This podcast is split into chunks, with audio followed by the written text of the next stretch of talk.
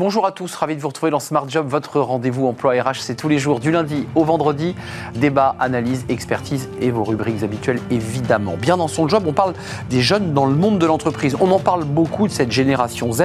Euh, est-ce qu'il change? Est-ce que cela change vraiment la donne? On va revenir sur une étude passionnante que va nous dévoiler Eric Gras. Il est le Head of Talent Intelligence Brand Ambassador, l'ambassadeur donc d'Indeed. Il est notre invité. Smart et Réglo, l'accord de performance collective. On va faire le point sur cet outil technique, euh, très peu médiatisé d'ailleurs. On en parlera avec Alexandra Stocky. Elle est avocate en droit du travail, droit social chez Proscoer Rose. Et puis dans le cercle RH, euh, la raison d'être de l'entreprise, euh, priorité au business ou aux collaborateurs Ça, c'est un vrai sujet. La relation à la raison d'être, au bien-être au travail, à la qualité de vie au travail. On fera le point avec nos experts, notamment Didier euh, Pitlet, celui qui d'ailleurs avait inventé la marque employeur. Et puis dans Fenêtre sur l'emploi, les ETI, les championnes sous-cotées de l'économie. Bastien Caillot viendra tout nous expliquer. Il est le CMO de Talencia. Voilà le programme. Tout de suite, c'est bien dans son job.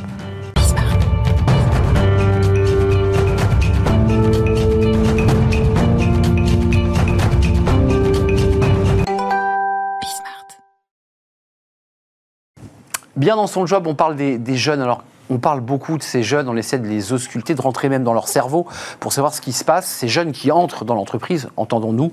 On en parle avec Eric Gras. Bonjour Eric. Bonjour. Ravi de vous accueillir. Vous êtes euh, Head of Talent Intelligence chez Indeed. Vous êtes l'ambassadeur euh, de cette euh, entreprise. avec une étude sous le bras qui est sortie récemment, juin début juin. Euh, d'abord, l'esprit de l'étude, c'était quoi? C'était d'avoir une photo de, l'état d'esprit des jeunes quand ils entrent en entreprise. C'était ça l'idée C'est d'aller au-delà de la data, parce qu'on collecte énormément de données, comme vous le savez.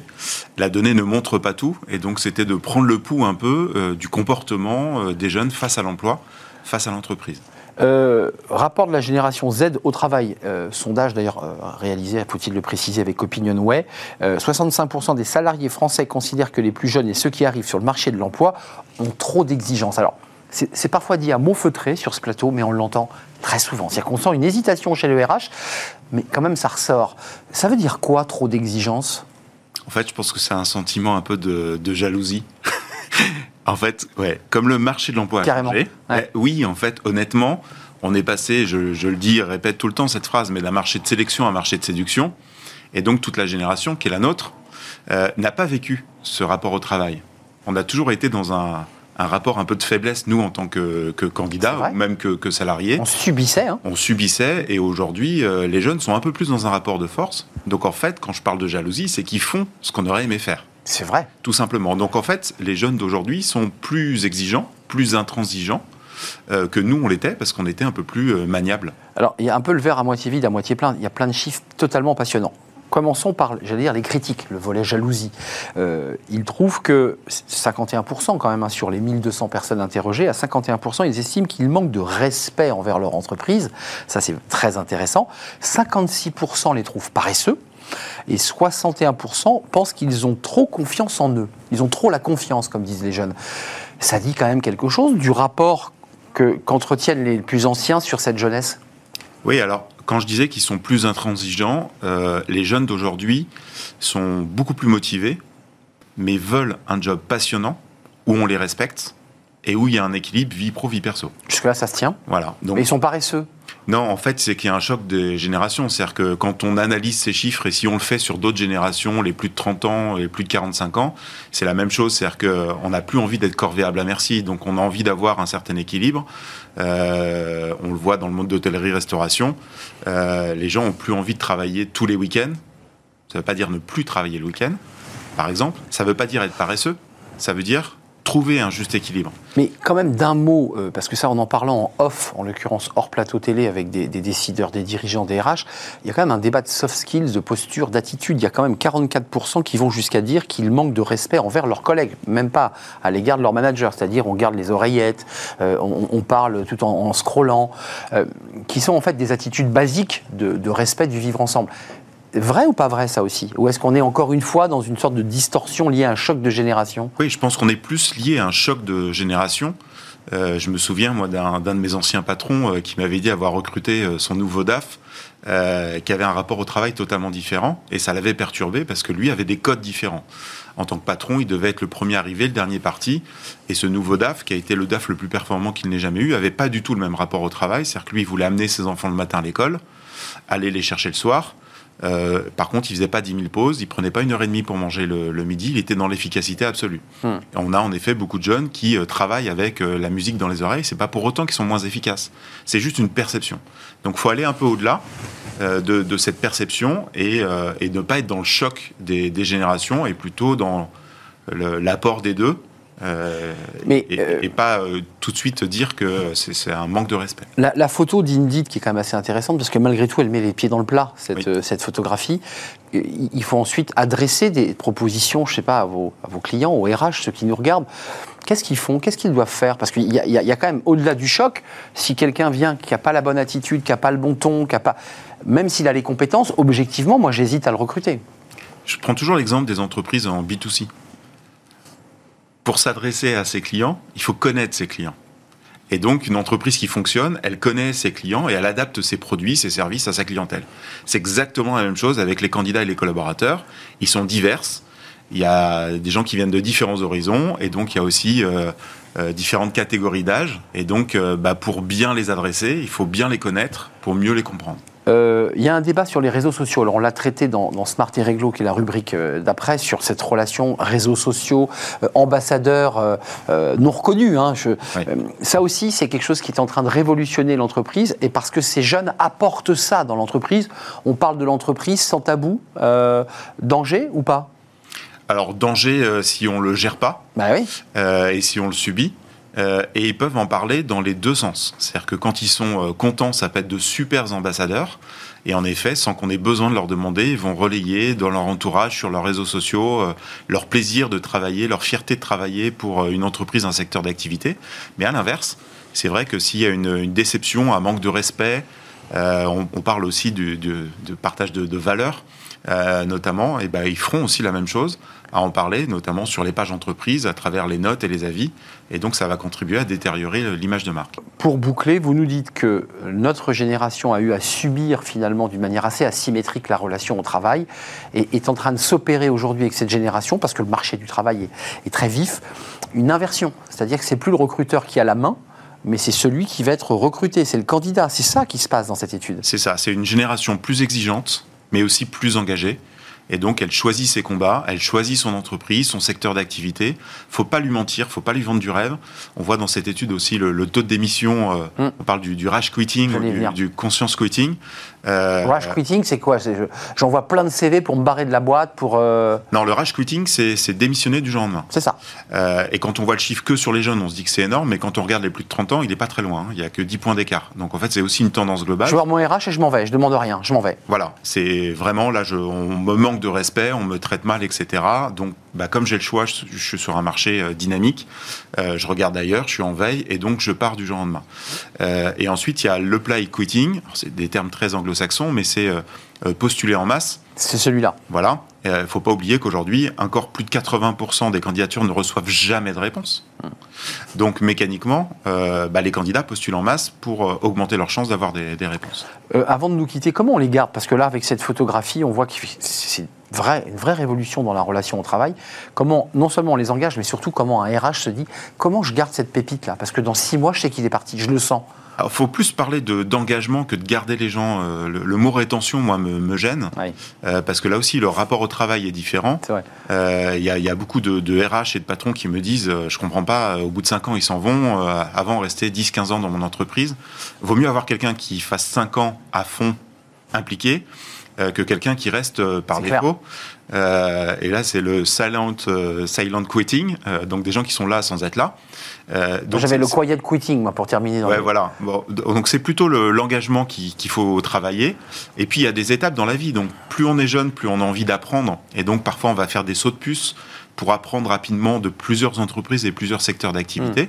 Et ça fait partie de, ça fait partie de la vie. Pour upgrader ses compétences afin d'utiliser un dernier mot anglais, comme ça on est, on est totalement complet. Merci Eric Grad d'être venu nous, éclairer. Étude passionnante réalisée par Indeed, de euh, près de 2000 personnes interrogées, un petit peu moins. Euh, merci d'être venu nous rendre visite. Vous êtes l'ambassadeur de Indeed et Head of Talent Intelligence. On aurait été très complet sur les, les mots en anglais aujourd'hui. Merci Eric. Euh, on tourne notre, une page et on se tourne vers Smart et Réglo parce que eh bien, c'est intéressant de s'intéresser à des outils peu médiatisé. Tiens, on en parle juste après.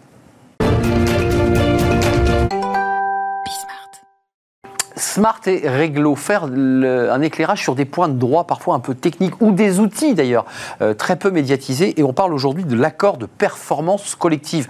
Vous en avez entendu parler sans trop d'ailleurs savoir euh, à quoi cela correspondait. On va être éclairé dans quelques instants avec Alexandra Stocky. Bonjour Alexandra. Bonjour Arnaud. Ravi de vous accueillir. Vous êtes euh, avocate en, en droit du travail chez Proskauer Rosie je l'ai prononcé euh, à l'anglaise, euh, spécialisé dans le droit du travail et le droit social depuis 25 ans. Et vous avez choisi ce thème, euh, d'abord pour, leur situer le contexte de création de cet accord de performance collective. C'est assez récent, c'est 2018. Il est assez récent, il est intervenu dans le cadre des ordonnances Macron. Et c'est un dispositif qui fait la synthèse d'anciens dispositifs qui existaient déjà par le passé. Donc les ordonnances ont unifié et synthétiser le régime de ces anciens accords Alors, on rassemble des accords pour en faire un qui est un accord de performance collective. L'esprit, parce que quand on fait ce type de réforme, c'est qu'on vise un objectif politique ou économique. C'était quoi l'idée là? L'objectif, c'est de proposer un outil de réorganisation un peu particulier qui est très différent des PSE et des RCC, à deux titres. Premièrement, parce qu'il n'a pas vocation à supprimer des emplois et deuxièmement, parce qu'il n'y a aucune intervention de l'administration du travail dans la conclusion, dans l'exécution. Donc de gré à gré, avec les partenaires sociaux et l'entreprise, euh, ils se mettent d'accord. Alors c'est dans le cadre de quoi? De difficultés économiques de l'entreprise, quand l'entreprise traverse un, trou d'air et elle dit euh, il faut revoir les contrats de travail, parce qu'il y a quand même un enjeu là. Tout à fait, parce que c'est un outil, comme vous venez de le signaler, qui lui porte uniquement sur la modification des contrats de travail et de manière très dérogatoire de ce, des autres dispositifs et des dispositifs habituels du Code du travail. Alors euh, oui, euh, ça modifie quoi concrètement quand on rentre dans le détail? Quand on rentre dans le détail, il y a trois sujets possibles. On peut d'ailleurs couvrir les trois sujets en même temps si on le souhaite. Et ces sujets sont la durée du travail, la rémunération et la mobilité géographique ou professionnelle dans l'entreprise. J'insiste sur le dans, parce que ça n'a pas vocation à organiser une mobilité en dehors de l'entreprise et dans le groupe. Oui, qui, existe parfois dans d'autres dispositifs. Euh, je, me souviens de Bosch, l'affaire Bosch. On avait modifié les horaires de travail, 35, 39, on modifiait les. Est-ce que ça rentrait dans cet accord de performance Ça, peut rentrer ça pouvait rentrer dans ça. Dedans. Euh, ça veut dire que de gré à gré, l'entreprise, le, le RH, le DAF, ou, le, directeur euh, indique qu'il souhaite baisser par exemple de 20% d'une manière unilatérale le montant des, rémunérations. On est, c'est bien là-dessus. C'est tout à fait cela. Ça peut porter d'ailleurs sur le montant, la structure de la rémunération. Et vous me demandiez euh, dans quel contexte finalement on peut conclure ces accords. Le contexte, il est défini très précisément par le Code du travail. En fait, il y a trois motifs possibles de recours à ces accords. Le premier, qui est très général, c'est que l'accord peut, doit répondre aux nécessités de fonctionnement de l'entreprise. Donc c'est très très vaste, ça peut inclure notamment la durée du travail. Qui avait été critiqué d'ailleurs à l'époque. Hein. Oui. En tout cas, laissant libre cours aux interprétations de, de, cet accord. Sous réserve de futurs contentieux dont on parlera peut-être tout à l'heure. Exactement. En tout cas, c'est le premier motif que l'on peut invoquer. Le second, c'est celui de préserver l'emploi. Ça, c'est l'argument. Ce, qui existait déjà avant. Et le dernier qui existait aussi avant, c'est de développer l'emploi. Alors, quand on regarde concrètement euh, dans quel cas ce type d'accord qui a connu un vrai succès, euh, a, été conclu. Il y a des statistiques de novembre 2021, c'est les dernières, de la DARES. Il y a eu 380 accords à peu près entre le 1er juillet 2019 et fin 2020, ce qui est énorme, c'est plus que les PSE ou les RCC. Bien sûr. Et j'ai noté que seulement 5% des accords ont été conclus dans un contexte qui n'était pas un contexte de difficulté, soit financière, soit d'adaptation au marché. Donc ça veut dire qu'en pratique, c'est quand même un outil qui est utilisé d'abord et avant tout pour des sujets d'adaptation ou d'anticipation de difficultés. Et je m'autorise un amortisseur pour éviter le plan social Exactement. coûteux et qui va en fait, on va devoir licencier des collaborateurs parce que c'est ça le sujet. On est sur une autre planète euh, quand on fait un PSE et un RCC, ne serait-ce que parce qu'il y a un contrôle de l'administration, évidemment, parce que le cadre est beaucoup plus euh, réglementé. La particularité de la PCE aussi, c'est que finalement, d'abord, il y a un seul article du Code du travail, ce qui est rare, c'est l'article L2254-2 et qui offre une grande souplesse quand même. Avant de nous quitter, Alexandra, parce que là, ce sujet est quand même assez intéressant. Il avait été très critiqué à l'époque en disant c'est l'entreprise qui fera ce qu'elle veut, qui va déréguler. On voit dans les faits que c'est plutôt un amortisseur euh, au licenciement ou un contrepoids au licenciement. Euh, les contreparties et les contestations possibles, il y en a. Au licenciement pour motif économique. Pour motif économique, absolument. Parce qu'en fait, en synthèse, l'intérêt pour l'entreprise, c'est quoi? C'est qu'avec l'accord, sauf refus du salarié, on modifie directement le contrat de travail. C'est complètement dérogatoire. Mais la seconde sécurité la plus forte, c'est qu'en cas de refus du salarié, on a un régime complètement dérogatoire du licenciement. D'habitude, il faut une cause réelle et sérieuse. Euh, on a soit du personnel, soit du motif économique. Là, en fait, la loi a institué un motif, ce qu'on dit dans notre jargon, sui generis, une cause autonome de licenciement. Et le Code du travail dit que cette cause autonome, elle constitue une cause réelle et sérieuse de licenciement.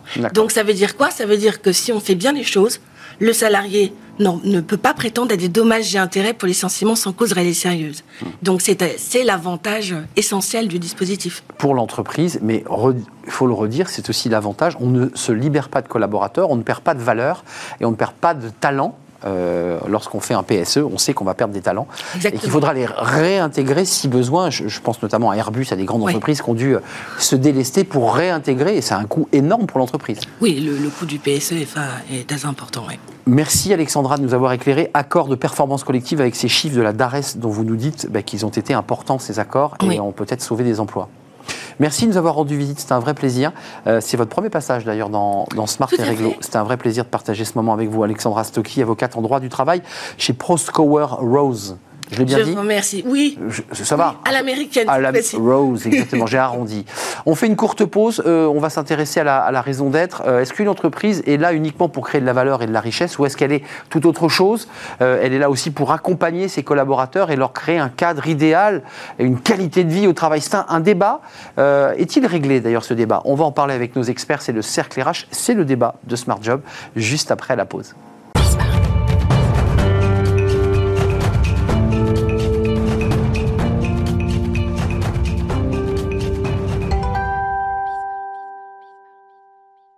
Le cercle RH, notre débat quotidien, la raison d'être, euh, on en entend beaucoup parler depuis longtemps maintenant.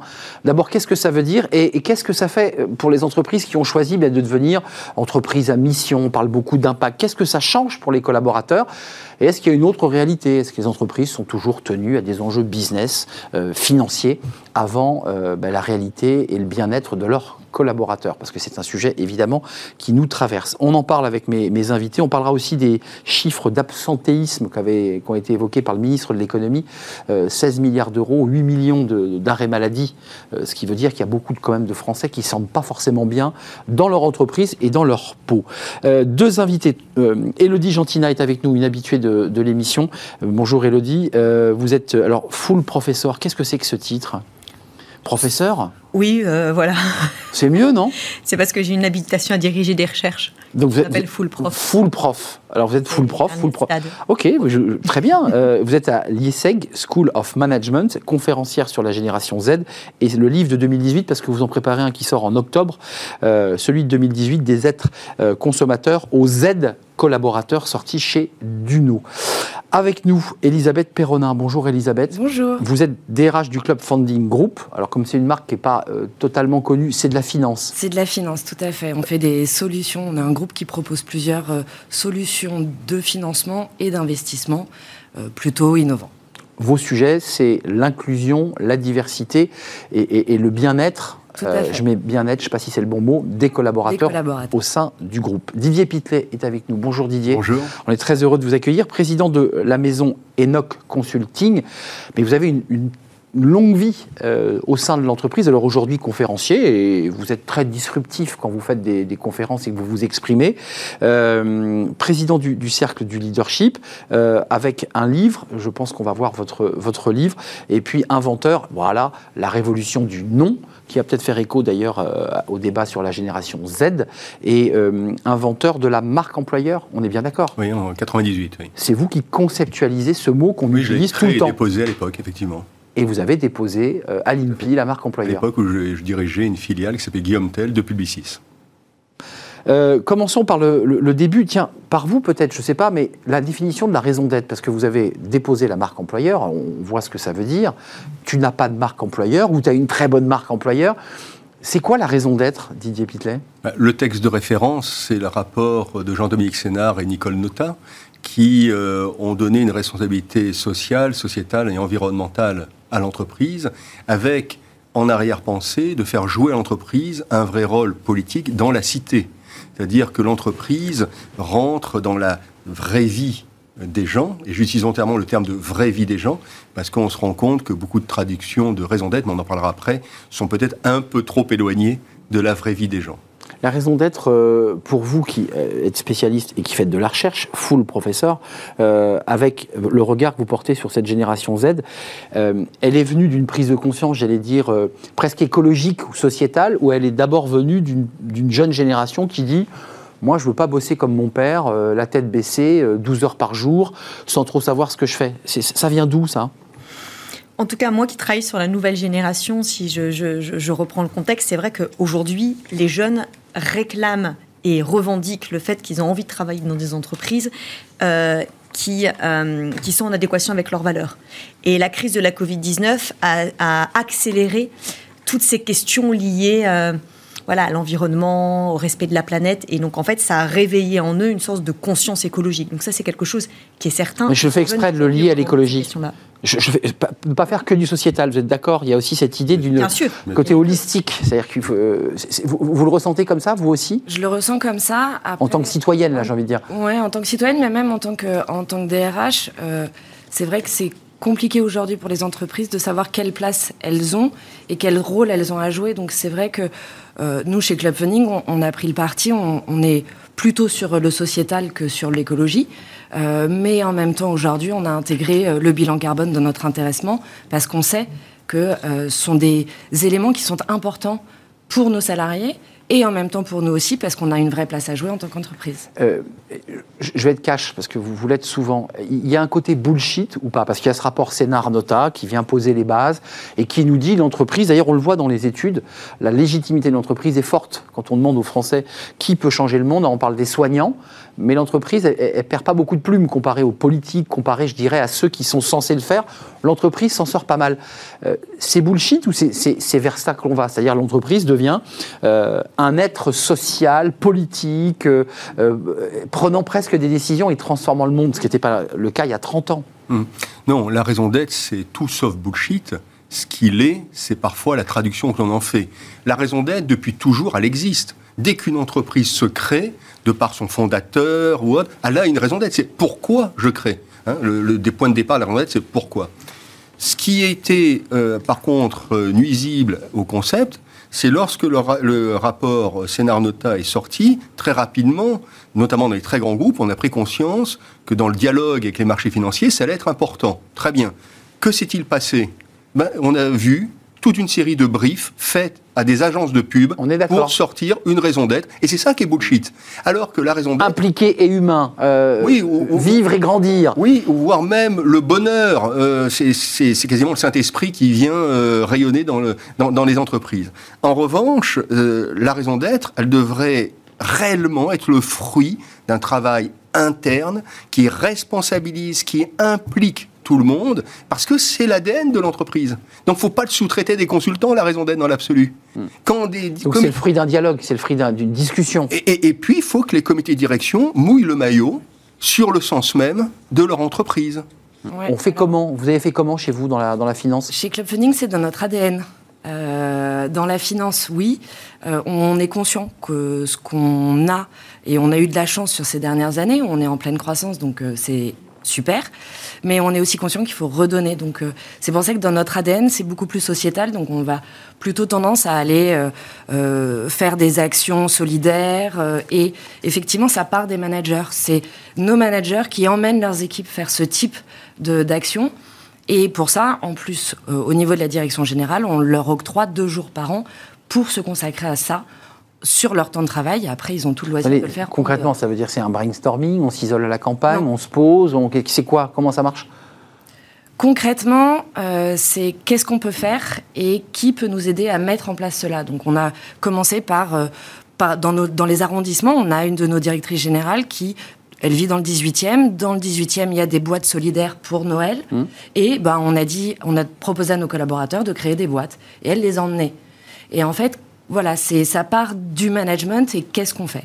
Alors là aussi, c'est pas bullshit, parce que quand on regarde les études, on voit qu'il y a quand même un lien très fort entre euh, cette notion de raison d'être, qui amène une forme d'épanouissement, je ne mets pas bien-être, et la performance.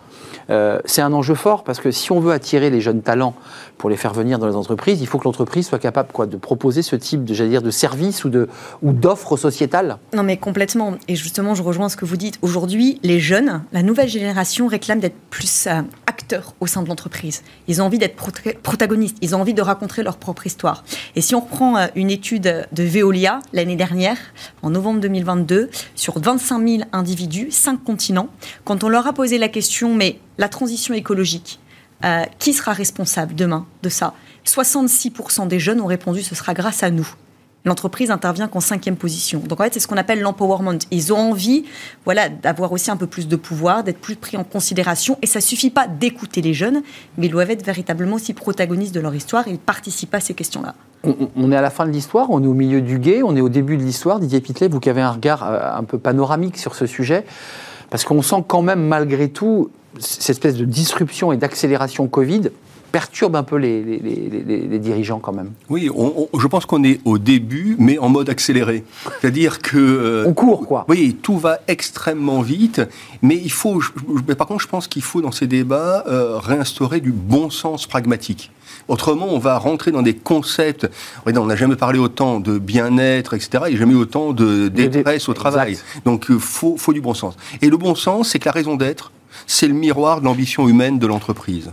Sur tous les pans employeur, sociétal, environnemental. Il faut que l'entreprise soit capable de définir ce qu'est son ambition humaine et s'y tenir, prendre des engagements, prendre des objectifs de manière à être crédible. Donc avoir des tableaux de bord pour évaluer la performance, parce qu'on entend bien qu'il y a l'idée de s'engager aussi sur des mesures, de, des actions de mécénat, mécénat de compétences, on va aider, on va donner, on met aussi du sens comme citoyen.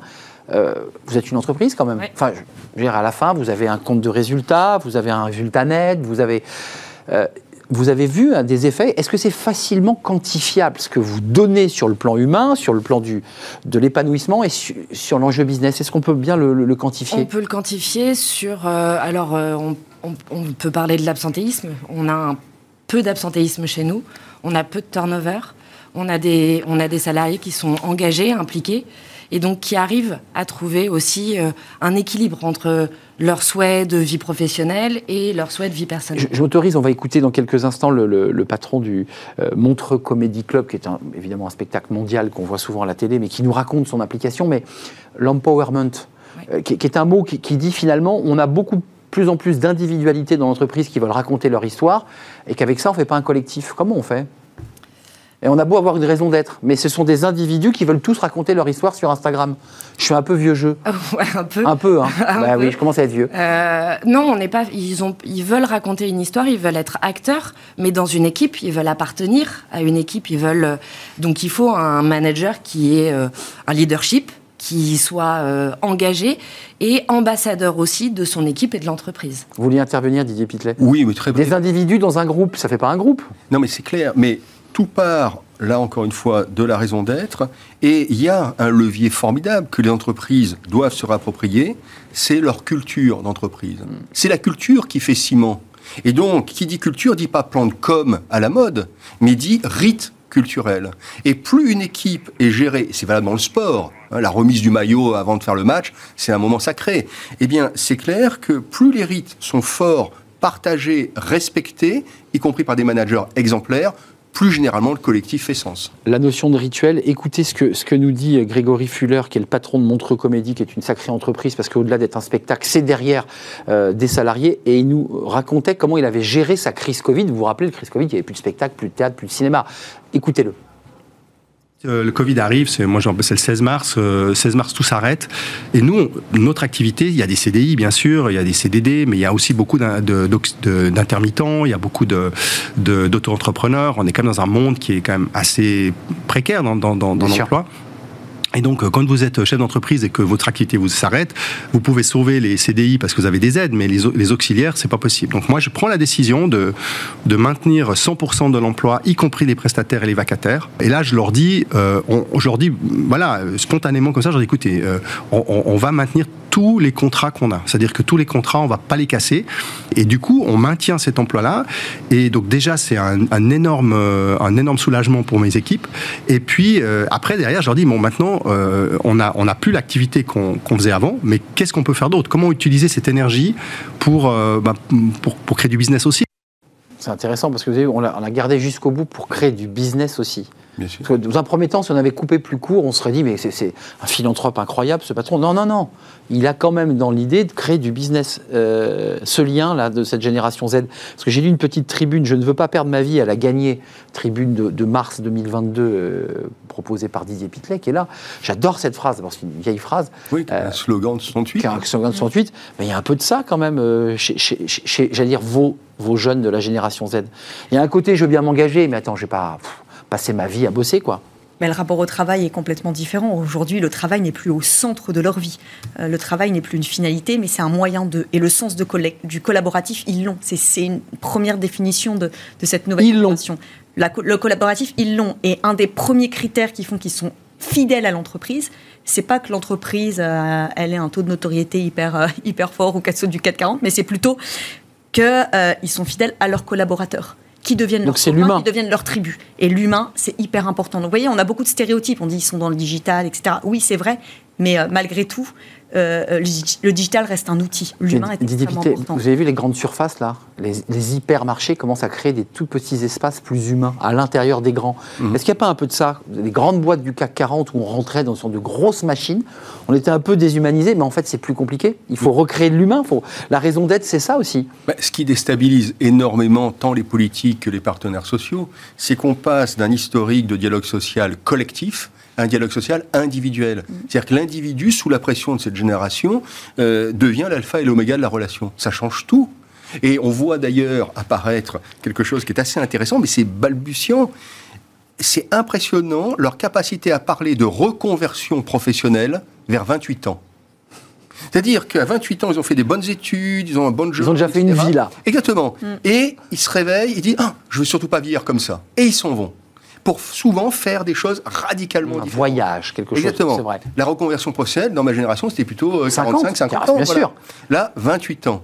Donc on est dans un bouleversement profond, durable, et les entreprises ont intérêt à l'intégrer, mais il faut changer le logiciel de la relation humaine. Mais vous, la DRH, parce que malgré tout, on voit bien ce euh, Grégory Fuller qui termine en disant, mais il y a aussi pour moi un enjeu business, parce que si je perds la moitié de mes équipes quand ça repart, ils reviennent pas et, mes spectacles se font pas. enfin, c'est un chef d'entreprise. Comment vous les gardez, vous? Comment vous faites pour les garder, vos jeunes de la finance, qui à un moment donné se disent, je vais pas faire de la finance toute ma vie, parce que je voudrais partir à Bali, je voudrais monter un magasin de vêtements euh, euh, au Sri Lanka. Comment vous les gardez? Alors, on les garde en. Je vous sens, euh, c'est pas si facile. Non, c'est pas simple parce que c'est des questions. Euh, plus on grandit, plus ils grandissent aussi. Ah euh, c'est, il faut pouvoir s'adapter à eux. Donc, on est plutôt parti dans le collaboratif avec eux.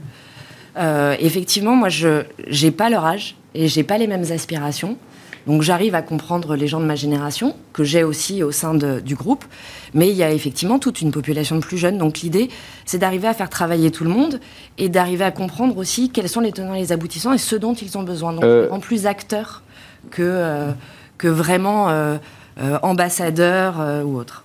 Vous avez une raison d'être, vous êtes en train d'y réfléchir, parce que ça occupe, quand on parle à des entreprises moyennes, grandes, petites, ça occupe beaucoup de temps de, place de cerveau. Hein. Quand une entreprise se met à bosser sur sa raison d'être, on a l'impression qu'il n'y a plus que ça qui existe. Vous êtes dessus, vous l'avez fait, c'est réglé On est dessus, euh, ah. on en définit les contours, on sait déjà qu'on a une vraie raison euh, qui est euh, notre place dans l'économie et dans le Next 40 aujourd'hui dans les dans voilà dans l'économie française on connaît vous avez mis les murs là exactement on a mis les murs on connaît notre ADN et notre culture d'entreprise et on va aussi forger cette raison, euh, cette raison d'être plus finement, on va dire. Et ça crée de l'émulation Parce que c'est aussi ça qui est intéressant dans la raison d'être. Ça crée de l'émulation. On a, euh, on a un groupe euh, de salariés qui travaillent justement sur toute notre politique RSE. Et qui sont pas des spécialistes de RSE. Donc on a un leader qui effectivement agrège toutes les idées, mais vient chercher aussi dans tous les services, dans toutes les structures, pour arriver à trouver ce qui nous ressemble le plus et ce qui sera le plus facilement porté euh, par tout le monde. Euh, la, raison d'être, vous qui, je le redis, qui avez quand même parfois des discours forts et engagés, vous la soutenez. Vous dites c'est, elle est très utile aujourd'hui pour redonner un nouveau souffle à l'entreprise. Ah, je, la soutiens dès lors qu'elle est authentique et vraie. Hein, ça, c'est évidemment le point le, plus important. Je pense qu'elle est, elle est capitale. Aujourd'hui, on arrive à un moment charnière entre deux modèles. Soit on a le modèle anglo-saxon, qui est champion du monde pour nous pondre des concepts à la mode, type Chief Happiness Officer, etc. Et qui, dans l'absolu, n'a qu'une seule obsession, c'est l'hyperconsommation et l'hyperproductivité. Modèle Google, quoi. Voilà pourquoi pas. Soit on fait émerger un nouveau modèle, et là, les entreprises à mission, notamment, sont, je pense, ont un vrai rôle à jouer, euh, où euh, on réhabilite l'économie et l'humain une boîte, elle est là pour performer. Et l'environnemental, je pense à la même. Et, environnemental, parce que, parce que pour moi, dès lors que je parle d'humain, je parle dans la globalité de, de, de, de, l'homme. Et je pense que les entreprises vertueuses vont devoir réapprendre ou découvrir peut-être le plus beau verbe d'action qui soit, mais qu'elles n'osent pas utiliser, qui est le verbe aimer. Et ce verbe aimer doit devenir une colonne vertébrale de ce que j'appelle, dans un prochain bouquin, le leadership spirituel. Je pense qu'on rentre dans une époque, y compris avec cette génération Z et attention l'alpha qui arrive, si on ne donne pas des preuves qu'on aime l'activité, qu'on aime les gens, qu'on aime sincèrement, ça ne peut pas. Ça, ah ben bien sûr. Hmm. Autrement, euh, si tu es euh, démasqué euh, à l'exemple des belles valeurs affichées et on fait le contraire derrière, ça, ça ne marchera plus avec cette génération. L'alpha, vous, allez vous y pencher aussi, parce qu'elle aura quoi de différent de la Z? Parce que là, moi, je commence à flipper, moi qui commence à être vraiment dans la génération très, très, très, très loin. C'est quoi la alpha Ils sont encore un peu trop jeunes en tant que chercheurs pour mener des, véritables recherches statistiques sur eux, mais en fait, on est sur la génération suivante, la génération de nos enfants, qui sont déjà sur le chat GPT, l'intelligence artificielle, dans, dans, le numérique à tout hmm. niveau. Mais si je reviens sur ce que vous avez dit, en effet, aimer, c'est hyper important pour, pour, pour, la génération Z, aimer son travail. Et aujourd'hui, quand on parle d'engagement... Son travail ou son manager je, vous coupe. Son manager aussi. J'ai quand même l'impression On parle de manager coach, on parle de manager facilitateur, on parle de management par la bienveillance, par mes émotions. Aimer son père, quoi, euh, parce que je vous ai déjà posé la question.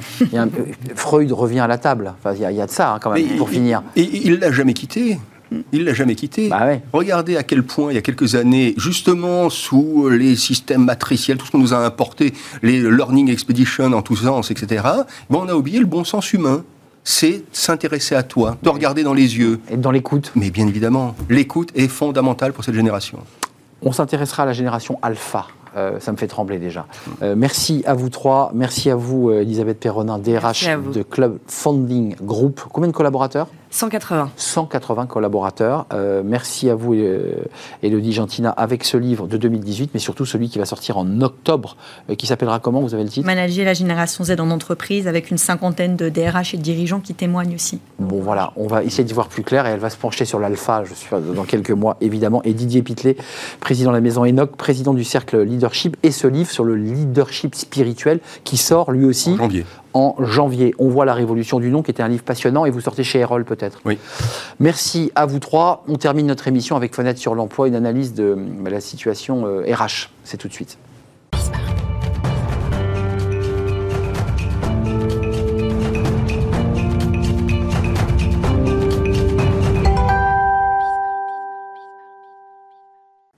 Fenêtre sur l'emploi, on parle des ETI, on en parle beaucoup sur ce plateau, c'est souvent des entreprises euh, familiales, hein, euh, euh, au capital familiaux, championnes de notre économie, mais elles sont sous-cotées, et on en parle avec Bastien Caillot, CMO de Talencia, on est ravis de vous accueillir. les ETI, finalement, c'est celles qui passent un peu sous les écrans radars, alors qu'elles font vivre notre économie. C'est un peu ça l'esprit de l'étude que vous portez aujourd'hui. Oui, bonjour Arnaud, c'est tout à fait ça. les ETI, c'est 30% du PIB, c'est 25% de l'emploi, mais il y a plus d'un Français sur deux qui ne sait pas ce que c'est. Hum. Même le sigle, hein, ils savent pas. Mais voilà, c'est ça. C'est un sigle qui date de 2008, donc c'est plutôt récent. Et puis c'est vrai que ça représente en fait une catégorie statistique d'entreprise, donc c'est pas forcément très parlant. mais un Français sur deux ne sait pas ce qu'est une ETI. Ça, c'est un des enseignements forts de notre étude. Euh, elle ne sait pas ce que c'est, euh, et seuls 6% en ont une opinion négative, 15% des startups, 21% des grandes entreprises, et, ben, 70% en ont une, une opinion très, très haute elles ont la cote. J'évoquais la relation au, capital familial. Il y a ça, hein, ces entreprises patrimoniales, territoriales. Le le deuxième enseignement de l'étude, c'est vraiment de se dire, une fois qu'on a expliqué ce qu'étaient les ETI, ben, en fait, ça fonctionne. Et dans le cœur des Français, ça marche. Ah hein, les ETI, euh, elles sont sexy, en fait, mais ça se sait pas assez. Donc, c'est ça qui est intéressant. Alors, on peut essayer d'analyser, de comprendre, euh, de comprendre les raisons derrière. Oui, il y a ce côté euh, capital familial dans beaucoup de cas, mais c'est pas toujours le cas non plus. On peut, il y a ce côté territoire aussi. Hein. Les ETI sont sur, sont sur toute la France et ça différencie de, de pas mal d'acteurs. Et industriel aussi. Et industriel. Arrivons au sujet et pérenne. En moyenne, c'est 45 ans, hein, une, une, ETI. Euh, donc, c'est voilà, des acteurs qui sont vraiment ancrés dans le quotidien des Français. Euh, en grande majorité, les Français font confiance aux ETI. Seulement 23 aux startups qui ont une image un peu baby-food, jeune, euh, on ne sait pas trop ce qu'elles font, c'est de la tech, c'est loin de nous. et puis 31%, donc inférieur aux ETI pour les grands groupes, qui bénéficient d'une image assez, assez mitigée. comment vous l'expliquez ça? Bah, ça, c'est quand même, c'est vrai que c'est assez intéressant, assez intéressant. Pardon, c'est un petit peu, je pense que ce qu'on vient de dire, c'est euh, les ETI, c'est la force régionale, c'est la force tranquille en France. Vous voyez, il y a eu probablement un côté euh, les grands groupes, euh, les Français aiment pas trop, et puis le côté small is beautiful des ETI qui fonctionne, qui fonctionne un petit peu. Mais encore une fois, tout ça, il faut l'expliquer parce que spontanément, les Français ne le savent pas, ils ne, non, ne communiquent pas. Euh, juste avant de nous, quitter, il nous reste un petit peu de temps. Pourquoi vous avez décidé, vous, Talencia, de, faire focus et d'avoir cette étude très détaillée sur les ETI Quel était votre objectif, vous, chez Talencia? Bah Nous, ça fait 20 ans en fait, qu'on accompagne euh, les ETI dans leur transformation digitale. On est une boîte tech, on fait du logiciel pour les fonctions RH et finance. Donc c'est notre quotidien, les ETI. Par contre, on voulait un petit peu confronter ça à d'autres échanges qu'on pouvait avoir euh, hors boulot, dans nos cercles personnels, où on se rendait bien compte qu'en fait, le poids des ETI n'était pas représenté. Mais, mais vous, en tant qu'observateur et bien sûr expert de ce sujet chez Talencia. Est-ce que vous dites, après tout, quand un, acronyme ne marche pas, il faut le changer? Est-ce que vous faites partie de ceux qui disent, il faudrait réinventer la marque TI, c'est-à-dire lui redonner un petit peu, la dépoussiérer? On n'a pas de conseil à donner. Par contre, quand on voit le succès de la Startup Nation, bah ce soit en termes de croissance, de branding, de Bien sûr. imprimer. On se dit qu'il y a quand même peut-être les pouvoirs publics, les patrons, les organismes. il y a peut-être un petit boulot à mettre en place, même s'il se passe déjà des choses on peut quand même se dire que la marque TI, aujourd'hui, elle n'imprime pas suffisamment en France. Qui a été quand même pas mal récupérée négativement, à la Startup Nation. Oui, mais ça reste un succès. Mais ça reste un succès. En recrutement, en financement, c'est un succès. La French Tech. Exactement. Euh, toutes ces marques. Euh, ça veut dire quoi? Ça veut dire, avant de nous quitter, vous aussi qui, qui euh, apportez un, accompagnement RH tech, elles doivent aussi mieux se structurer, mieux s'organiser en termes de branding, en termes de remarques, en termes de visibilité? Bah, Les ETI, c'est 5500 ETI en France à peu près, donc c'est beaucoup de monde. Je pense que le sujet, il n'est pas individuel, il n'est pas au niveau de l'entreprise, il est un petit peu au-dessus. Dans la fédération. Voilà, c'est ça. C'est là où il faut que les choses se structurent. Il y a le métier qui fait un travail formidable pour euh, faciliter les, voilà, la fiscalité, l'administratif, tout ça, c'est un boulot monstrueux de fond qui est fait. Par contre, aujourd'hui, le branding, la marque TI, on a le Mittelstand en Allemagne qui existe, qui véhicule des valeurs évidentes. Trop d'influence, pas assez de communication.